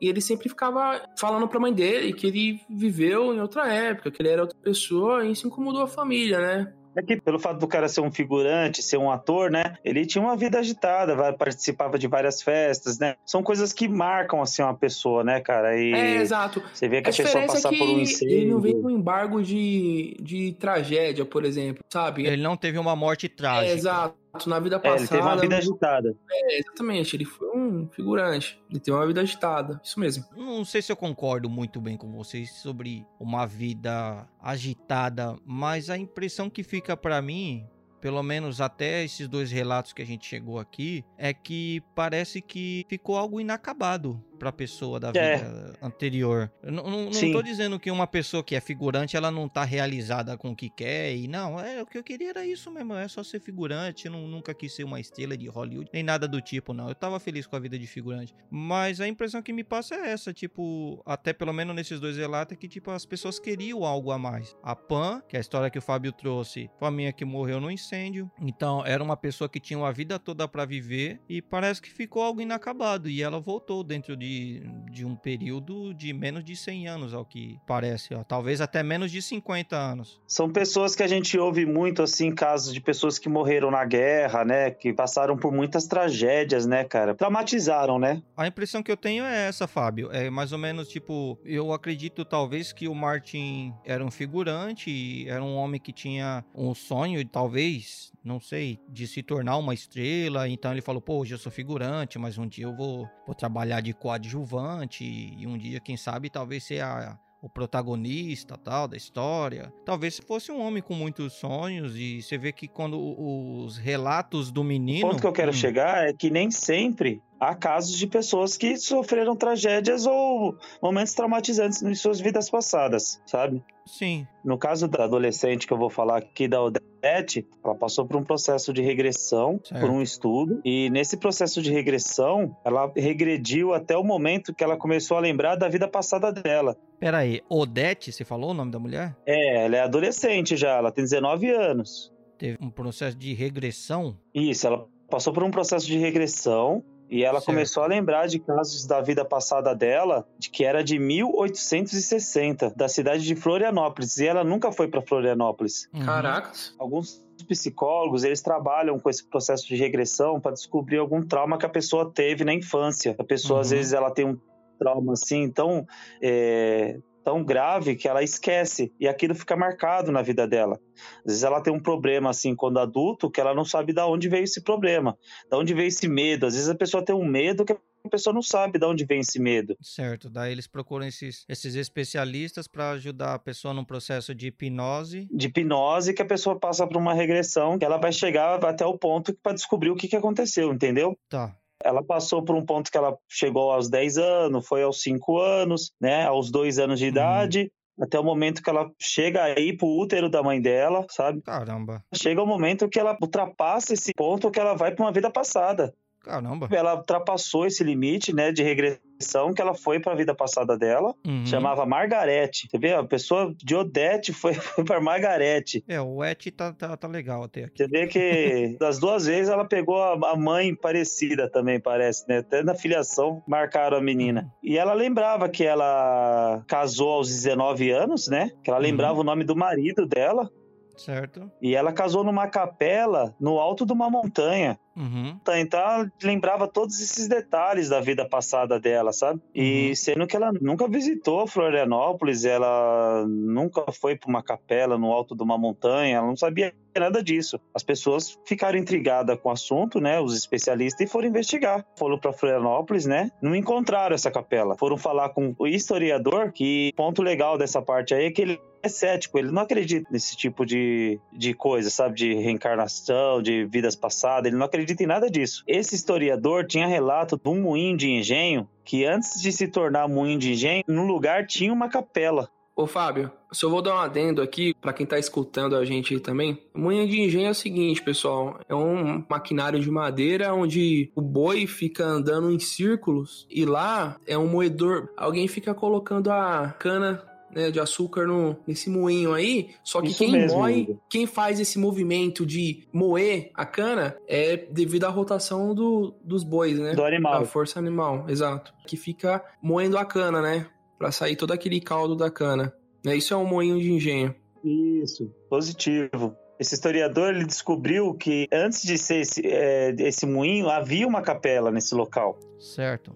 E os moradores ali da região, um morador em, em questão, ele fala que ele chegou a destruir o último pilar dessa capela, que tinha uma parte dessa capela que ainda era levantada, só que ele destruiu para poder aumentar esse moinho de engenho. Uhum. E essa capela ela foi construída pelos escravos num século passado. Sei. Caramba. Existiu essa capela, porém, os historiadores não conseguem achar vestígios dessa pessoa que casou ali, dessa Margarete, É. e nem desse Hum. João Ferreira. Muita gente deve Ai. ter casado dentro dessa capela aí. Mais adentro do assunto, descobriram, cara, a família dessa mulher, meu, que ela teve filhos. Naquela época, não é igual hoje que as pessoas têm tantos filhos, né? São algumas exceções. ela teve uma família grande, cara, e ela viveu com a família dela, a família dela viveu bem, então ela não tem nenhum ponto de, de tragédia na vida dela, e ela consegue lembrar com detalhes dessa vida passada que ela teve. Mas assim, por regressão, não que ela acordava com esses detalhes, só que pelo fato da regressão, ela conseguiu lembrar detalhes do local. Mas esse é um depoimento da Odete e não teve ninguém assim pra dar um aval assim, não teve nenhum especialista ou ela também não correu atrás de se informar se realmente havia essa capela. Por conta dela ter passado por um especialista, um psicólogo, Hum, E esse psicólogo foi tão a fundo da história dela que ele foi investigar Certo. o caso e eles acabaram achando a Margarete, né? uhum. E, e acabaram encontrando a família dela, que vive nesse, né, nessa região, não vive no local, mas vive numa região próxima até hoje. Sim, Os descendentes dela, né? Os parentes achou toda. vivos. Caramba. Caraca, tudo isso É. através dessa regressão que ela fez, é isso, Fábio? Dessa regressão. A gente ouve histórias de pessoas que vieram da Grécia, da Itália, né? De outros países que elas nunca visitaram na vida. No caso dessa mulher, ela teve uma, uma vida passada próximo dela, assim. Próximo que eu falo, coisa de cidades, né? Certo. Não, E, não tipo assim, era uma coisa que ela conseguia achar na internet, por exemplo, o fato Não. de daquele moinho ter sido uma capela antes. Não, porque nem os historiadores acharam. Teve que falar com vários historiadores para poder saber que aquilo ali antigamente foi uma capela. Até então você só tinha registro do, do moinho, você não tinha registro da capela. Ninguém sabia dizer o que, que era construído antes do moinho. por conta de muita pesquisa, muitos relatos, foram descobrir que ali sim existia uma capela que foi construída pelos escravos no século passado. Então é uma Caramba. coisa que ela não ia achar essa informação, porque ela nunca visitou o estado também. Caraca, que Não doideira. tinha hein? como ela saber dessa informação. Doideira. Show, mano, show. É isso aí. E você, Boga? Tem mais uma história aí? É de regressão? Qual que é a pegada? Esse daqui vai ser um tanto quanto doida também. É. Gus Taylor ou Aug Taylor? Mesmo sobrenome? Tem o mesmo sobrenome. É Guns Gus Taylor, Aug Taylor. Alg Taylor. Já, já deu pra perceber Legal. que o sobrenome. Temos uma coincidência aqui de sobrenomes. Wilson, o que, que você me diria se quando você estivesse trocando a fralda de seu filho de 18 meses, o seu filho falar pra você: quando eu tinha sua idade, eu costumava trocar suas fraldas. 18 meses? 18 meses. Eu ia jogar ele no chão, cara, porque meu filho de três anos não sabe falar. No começo, o, o- o pai dele deu uma risadinha, primeira reação, e continuou fazendo Uhum. a tarefa, né? Aí fica- começa a ficar mais interessante, né? Aos quatro anos, o, o Gus, que até então eu tô retratando como o filho, né, que tava sendo trocado pelo pai. Agora finalmente faz sentido porque que ele tinha sobrenome. é, na vida passada era Taylor e o novo nome é Taylor. E o novo não Porque nasceu na mesma família. nasceu na mesma família. Assim, no Tá. entanto que depois, aos quatro anos, o, o- o Gus, que é o, a criança de 18 meses que eu havia dito no início, que estava sendo trocada pelo pai, ele fala que ele Hum. costumava ser Aug, seu avô. É aí que a gente começa Uhum. a ligar os fatos. Só quando a família se reuniu para ver um, um álbum antigo, né, pela primeira vez, que o Gus, que é a criança, aponta é, o seu avô em uma das fotos e fala que aquele era o primeiro carro que ele teve, né? Aí todo mundo, opa, como assim? Como você sabe? Opa, dessa informação? Como que você tem esse nível? Uhum. E aí, o que mais intriga os pais ainda, vendo essas fotos, foi quando o garoto mencionou sobre ter uma irmã, e aí sua mãe pergunta mais sobre ela. Ele responde: ela morreu, se transformou em um peixe, foram alguns bandidos. Ela se transformou em um peixe? Foram alguns Exato. bandidos? Fecha aspas. Isso é a frase que ele menciona, né? E aí ele diz o seguinte: a irmã de Aug foi assassinada e seu corpo foi encontrado na Baía de São Francisco, nos Estados Unidos. Né? Foi alguma Ah. uma forma dele explicar, não que transformou em um É, peixe, né? Foi. É uma criança contando, né, Exatamente. também. Vamos... Mas aí que eu quero chamar a atenção. A irmã de Aug foi assassinada. A gente não tá falando da irmã do bebê lá de 18 meses. A gente tá falando da irmã do vô dele na vida. Quando ele tá Exa- na vida passada dele. Exatamente. E aí foi o que impressionou, né? Pô, como que ele sabia que a irmã foi assassinada, né? E o corpo foi encontrado na Baía de São Francisco, nos Estados Unidos. O assunto era um tabu na família, e nem mesmo o pai sabia detalhes sobre a morte da moça. É, quando a criança começa a entregar detalhes que a família não sabe dizer. Exato, é nesse ponto que eu queria chamar a atenção, porque assim, é, o ciclo fecha aqui, né? O, o foco é falar né, de uma criança que diz ser seu próprio avô, e a gente percebe Uhum. que tudo quanto a gente está relatando, que chama muita atenção, é, tanto nos relatos que eu tô vendo com o Fábio aqui, e acho que você também deve ter notado muito isso daí, Wilson. Vocês podem me complementar. É o nível que eles conseguem trazer de relatos ou de coisas. Pô, aquela coisa que você nunca contou pra ninguém. E aí vem uma criança e fala, você, putz, como que ele sabia disso? É doideira. Achei muito show de bola essas histórias e você acreditando ou não, acho que todo mundo concorda que é no mínimo um tanto quanto intrigante esse nível de detalhe que essas crianças trazem pra gente contando histórias de vidas anterior, né? Por mais fértil que seja uma imaginação de uma criança, é um tanto quanto complicado a gente não não dar atenção pra essas coisas. Então vamos começar com a rodada de perguntas aqui, mas primeiro eu quero entrar num consenso com todos vocês pra saber se todos nós estamos dentro do mesmo entendimento, certo? A gente tá falando aqui, obviamente, da reencarnação, e eu quero saber se pelo menos eu entendi bem dentro das pesquisas que eu fiz. A reencarnação é um processo onde é, a gente tem ali uma energia né? Vou chamar de energia para tentar ser o mais científico possível, porque cada crença dá um nome para essa energia. Tem gente que chama de alma, tem gente que chama de ki, tem gente que chama de chi, enfim, tem só só para simplificar. Então eu vou chamar aqui de, de energia, né? E essa energia, né, por influência de fatores químicos ou climáticos, atmosféricos e, enfim, tudo mais, ela evolui para a vida. A energia, dentro dos seus fatores ali, ela se transforma em vida e depois de muitas vidas, você adquire consciência. Concordam comigo até aqui ou eu tô só ah, eu que- concordo plenamente. Parece uma viagem doida o que eu tô falando aqui, mas, por exemplo, o que eu quero dizer é tipo assim: a energia se tornou uma planta, né? Ela começou como uma planta. Vamos, vamos partir de- de- desse primeiro degrau aqui. Obviamente pode ter outros degraus abaixo disso, mas vamos partir de que a, a vida começa sendo uma planta, certo? E aí ela vira uma planta e ali ela tem as experiências dela. Depois ela entra como, como inseto, como animal, e aí vai, vai morrendo, vai tendo várias experiências. É mais ou menos isso que todo mundo entendeu ou só eu que tô viajando aqui nos meus achismos? Eu concordo com sua linha de raciocínio, mas eu também consigo fazer um- uma relação como se fosse uma. Vamos pensar em uma pedra. Uhum. Vamos pensar uma pedra aqui. E. Já foi uma bem mais pedra- além, né? Da planta, da planta pra uma pedra. Não, não, o, o conceito que eu vou usar é o mesmo do Will, só que eu imagino que fosse uma pedra, né? Uhum. É, então eu imagino assim, essa pedra ela tem que ficar, vamos colocar uma pedra polida, uma pedra perfeita. Uhum. Para ela chegar a esse estágio, ela precisa ser polida, ela tem que ser trabalhada, né? Tem Uhum. que ser feito todo um trabalho com ela, até ela chegar a esse estágio, vamos dizer que ela alcançou o estágio da perfeição, né? Uhum. Esse é, um, é o paralelo que eu faço com o tema, reencarnação. né? Então, Uhum. assim, o que eu entendo é o seguinte: há um processo, há um ciclo. Vamos dizer assim, eu vou colocar como alma, né? Vamos colocar, ou pode colocar como energia, então, né? Então Uhum. faz. Mas para você conseguir ir para outro plano, seja lá lá ele qual for, né? Porque aliás a gente aqui não tá discutindo a crença, Uhum. é, você precisa se encontrar em um estado de perfeição. E a reencarnação é o que te possibilita, né? Então vamos pensar que você teve a chance de nessa vida fazer tais feitos. Faltou alguma coisa. Você vai reencarnar em outro corpo e vai ter a chance de trabalhar essas falhas até sua alma, é, sua energia estar 100% para transitar em outro plano, né? Eu, meu entendimento foi, foi esse. Eu acho que foi uma explicação muito mais clara do que a minha. O que, que você acha, Fábio?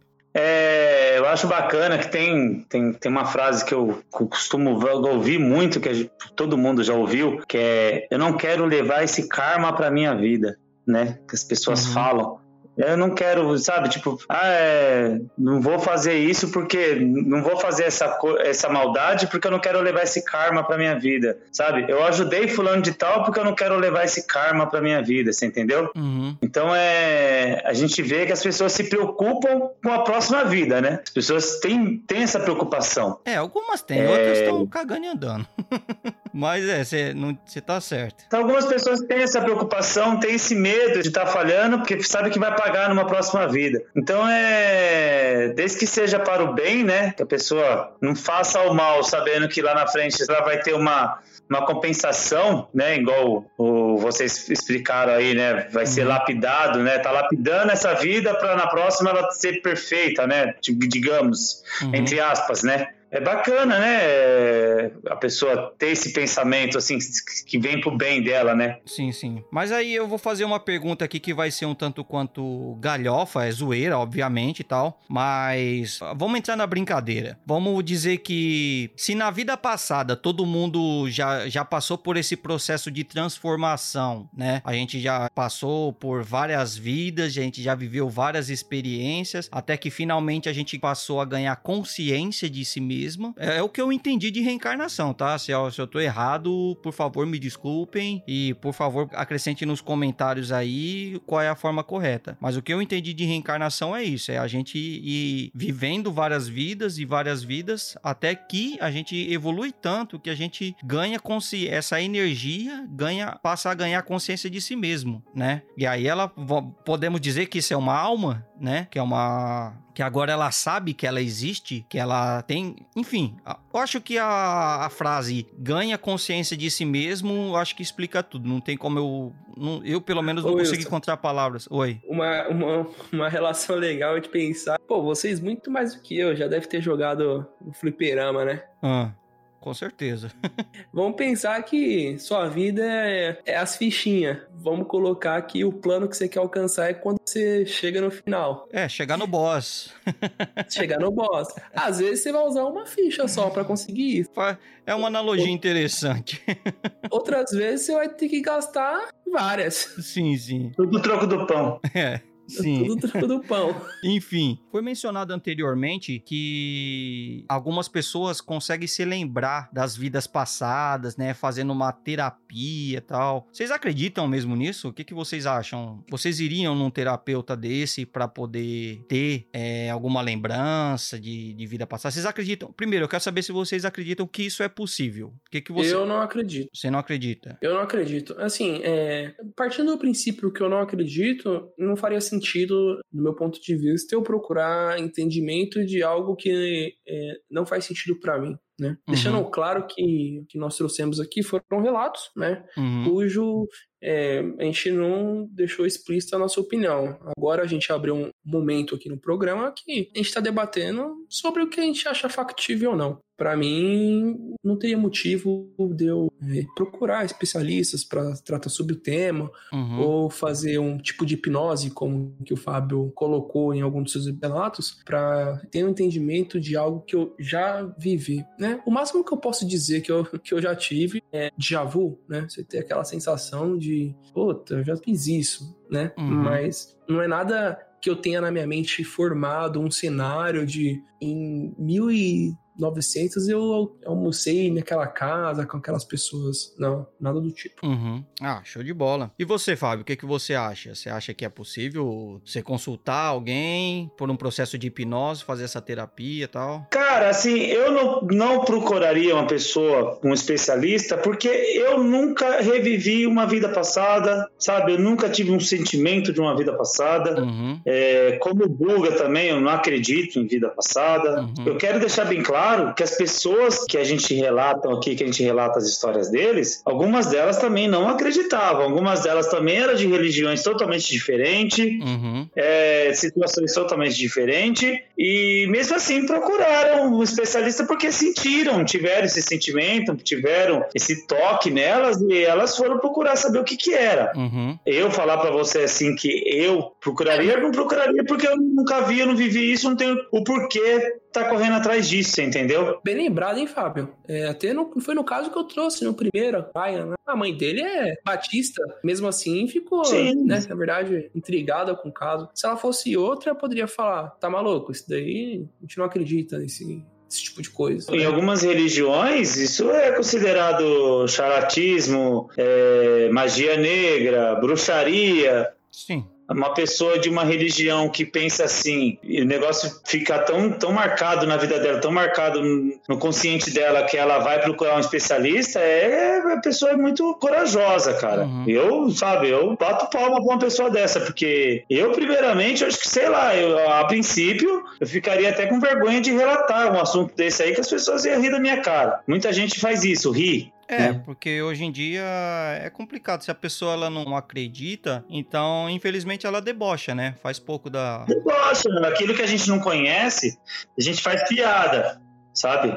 Que eu, eu falo pra você que é ou o. faz piada, ou é do demônio, ou é do capeta, é tipo, não é da minha religião. Eu falo pra você que o preconceito, o preconceito, ele é o, é o fato da pessoa não ter conhecimento sobre o assunto, né? Uhum. O mínimo que a pessoa faz quando ela tem preconceito, ela debocha. E o máximo é agressão. Já aconteceu de a pessoa falar que é bruxaria e vamos matar, vamos agredir, pra tirar esse demônio da pessoa, tirar essa bruxa da pessoa, sabe? Ô, ô Wilson, é, faz sentido pra você também? Encarnação é um processo do qual você acredita?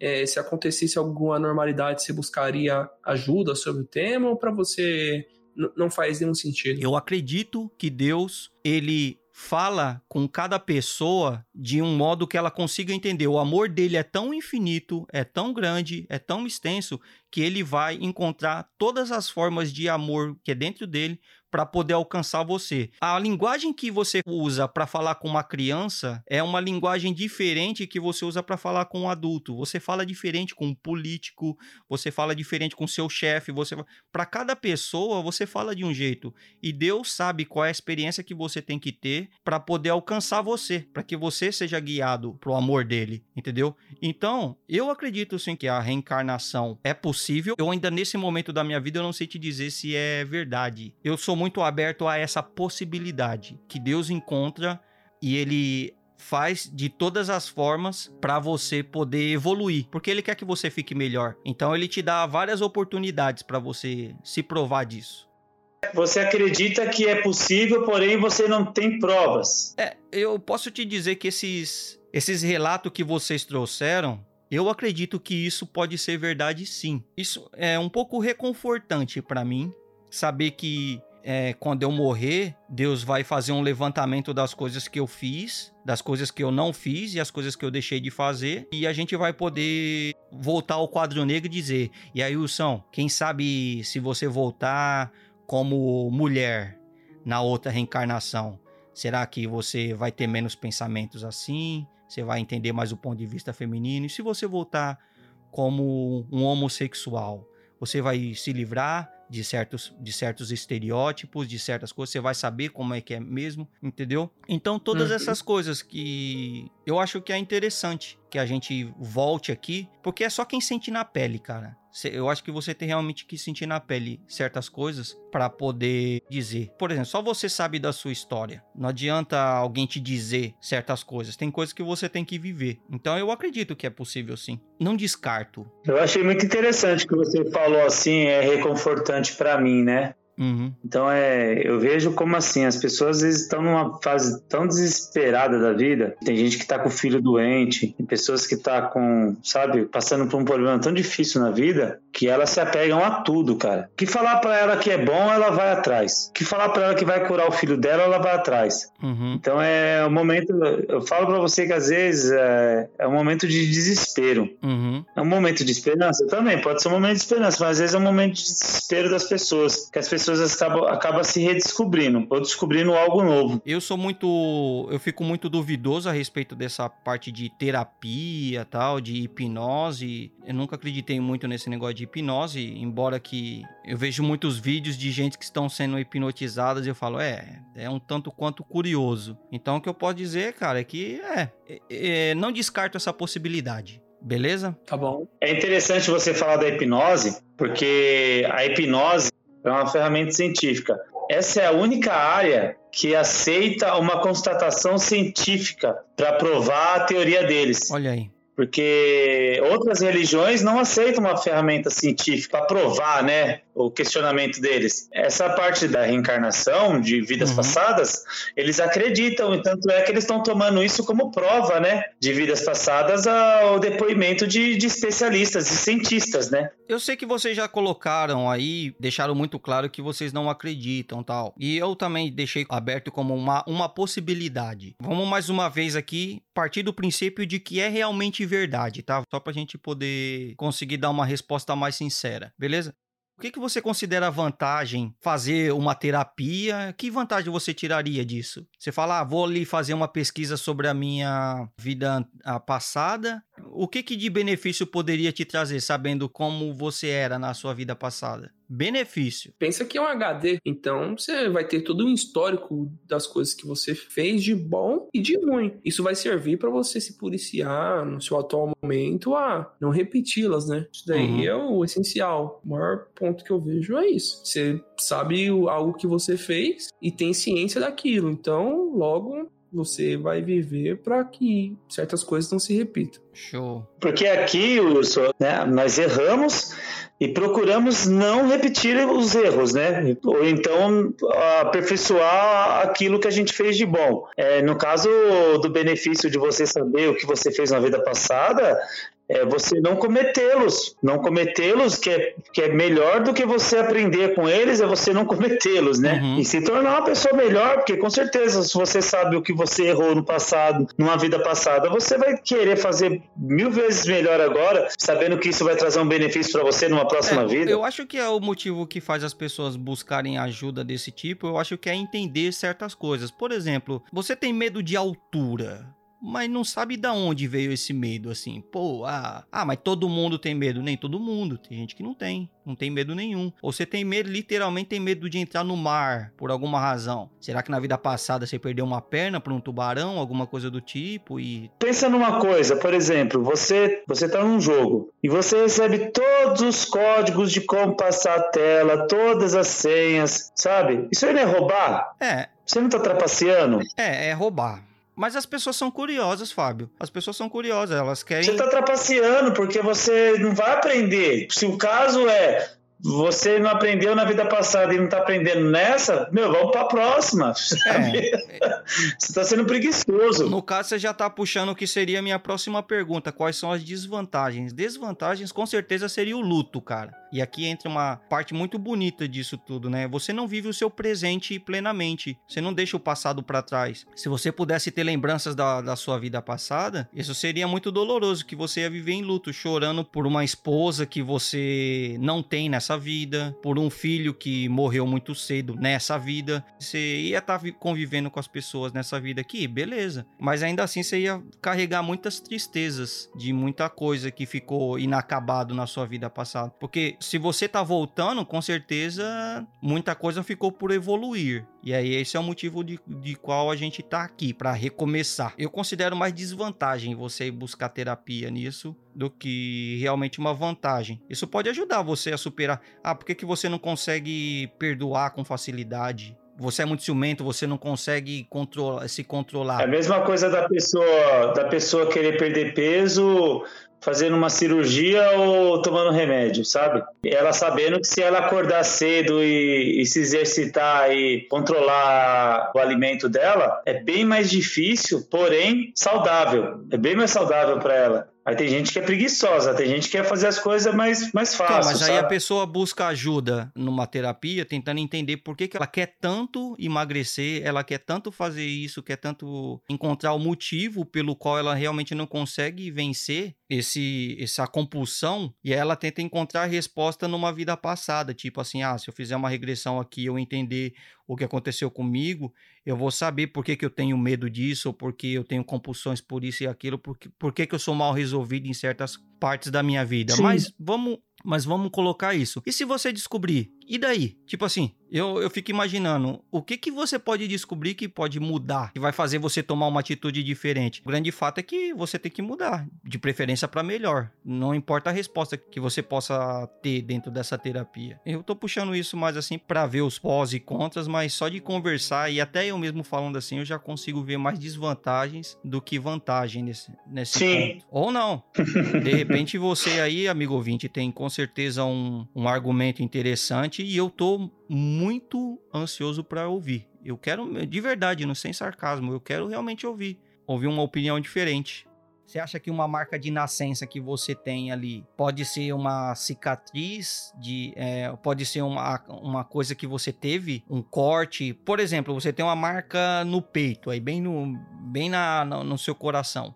E você acha que isso poderia ter sido a causa da sua morte numa vida passada? Sei lá, um, uma facada, alguma coisa, e de repente você tem um lado mais escurinho no seu, no seu peito, uma marquinha ali. Você acha que foi alguma lesão que você teve durante a morte? Você acha que isso é possível? Tem um relato de um menino que ele sentia muita dor na garganta uhum. e a família dele levou ele ao médico e tirou a amígdala uhum. dele, né? E depois de um tempo se criou um cisto naquele mesmo local. Caramba criou um cisto no mesmo local. E depois que ele relatou para a família dele que ele era um soldado da Primeira Guerra, que ele aos 18 anos levou um tiro na garganta, uhum. né? Que aquela dor que ele sentia era, era o, ele sentia até o gosto da bala, ele falava que ele sentia o gosto da munição atravessando a garganta então, dele. Mas ele falava, ele tinha lembranças de, de uma vida passada nesse caso. Tinha lembranças. E depois que ele relata isso para a família dele, o cisto some, desaparece, a dor também desaparece. Uhum. E os médicos até hoje não conseguem explicar de onde que aquilo apareceu, como que aquilo apareceu e como que aquilo sumiu. Caramba, e você? E você, Boga? O que, que você pensa disso? Você acha que, tipo, é, o fato de você ser mais apegado a certa, sei lá, uma cultura diferente da sua, de um país, sei lá, o fato de você gostar de desenho japonês tem a ver? Você... Não, no caso é, é claro que a gente tem um, vamos dizer assim, a gente tem um, a gente tem um gostinho pela parada, não chega a ser uma paixão, mas vamos dizer assim, um brasileiro que, pô, nasceu num país que é total que o, o, o Japão é um mundo totalmente diferente. E o cara, ele tem um fascínio muito grande, já aprendeu a falar japonês e tudo para ele é vivo Japão, Japão, Japão. O cara vive em torno muito disso. Você acha que ele pode ter sido um japonês assim, na vida passada? Partindo do princípio que a gente tá sempre partindo do princípio que é uma verdade a reencarnação, pode estar relacionado sim, tá? Isso, é, se a gente analisar, pode ter uma linhagem, né? Ele pode é, apesar dele estar tá morando em outro país, vamos dar um exemplo como o Brasil, uhum. a linhagem dele pode ser de uma linhagem que venha é, do Japão. Isso aí é carregado de geração em geração. Então,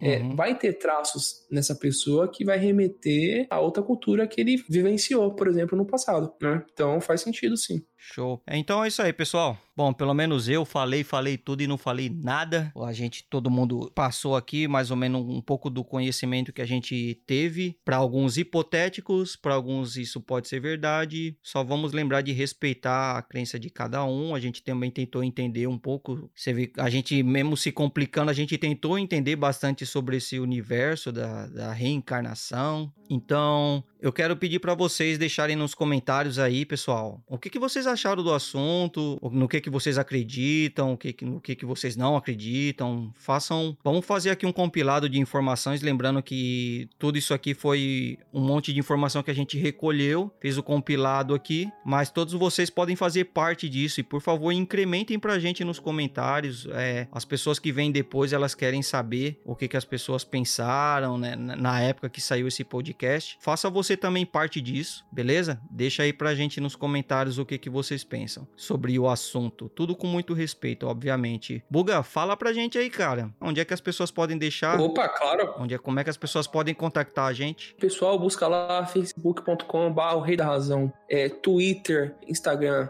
busquem lá arroba o Rei da Razão, que você vai estar encontrando nós, né? Também podem acessar diretamente o nosso site www.oreidarrazão.com.br. Lembrando que todo o conteúdo referente ao episódio vai ser postado no nosso site, coisas do tipo, é, hoje o assunto foi relatos, né? Então, todos os relatos tratados é, no episódio de hoje vão estar no nosso site, né? Pelo menos o nome dos relatos, e aí vocês fazem a busca da qual é, vocês prefiram. Qualquer pergunta, sugestão ou críticas construtivas, sempre respeitando é, o próximo, a gente vai estar respondendo algum tema que vocês queiram que nós abordamos aqui no, no programa também é muito bem-vindo. É isso aí, pessoal. A gente agradece a presença de todos que escutaram até agora. É, reforçando o que o Wilson disse, aqui a gente só está retratando um tema, a gente não está querendo afirmar nada e nem levar como correto o que a gente está falando. Para alguns vão servir, outros vão achar que é, é, besteira e tá tudo certo, a gente respeita, não tem problema nenhum. Não é não, Wilson? É muito importante você ter reforçado isso, Buga. A gente não realmente não tá querendo mudar a opinião de ninguém. Já foi mencionado isso bem no começo do programa, que ele deve ser seguido unicamente como entretenimento.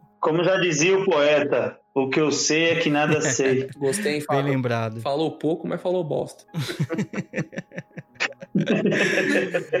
e para agradecer, por que não? Vamos agradecer aqui mais uma vez a presença do nosso amigo Fábio, que sempre deixa o papo mais interessante. Fábio, tem mais alguma Top. última declaração aí para fazer? Cara, eu gostaria de agradecer ter sido convidado de novo aí. Quero agradecer o Wilson, o Buga. Vamos aí esperar uma próxima aí, quem sabe, logo. É, cara, eu vou falar para vocês. é, é um assunto complicado porque a gente não consegue realmente dizer, só sabe dizer quem morreu, né, mano? Como é que é as coisas lá do, do outro lado, né? no outro plano. Mas, cara, esse, esse tipo de assunto me intriga. E eu gostaria de fazer mais assuntos desse tipo e por que não dentro de outras crenças? O que, que vocês acham? Tipo, a gente pode fazer uma outra parte futura, só que em vez de trazer sobre reencarnação, a gente pode falar, sei lá, dos milagres. É, como é que alguém pode se curar de forma tão inexplicada? Ou, tipo, alguém que morreu, ficou em óbito óbito por tanto tempo e teve visões de como que é lá no céu, outro plano. A gente pode trazer coisas desse tipo. O que, que vocês acham? Bom. Eu acho que no caso da reencarnação aí, a gente podia deixar um desafio aí pro, o ouvinte, uhum. que ele pode morrer e voltar para contar pra é, gente como que cara, foi, é, né? Boa, em vez de lacrar nos comentários, eu acho que morrer é um favor. Vai lá e prova pra nós como é que é. Volta lá e fala que tudo isso é besteira. Vai lá, e aí sim você pode falar com propriedade, porque esse podcast foi tudo com base em achismo. Fica o desafio aí. É. Alguém mais tem alguma coisa a acrescentar? Não, por mim. Show de bola. Tranquilo. Mas é isso, gente. Quero agradecer a presença de todos, você que ouviu até aqui. Muito obrigado a todos. Fiquem com Deus e tchau.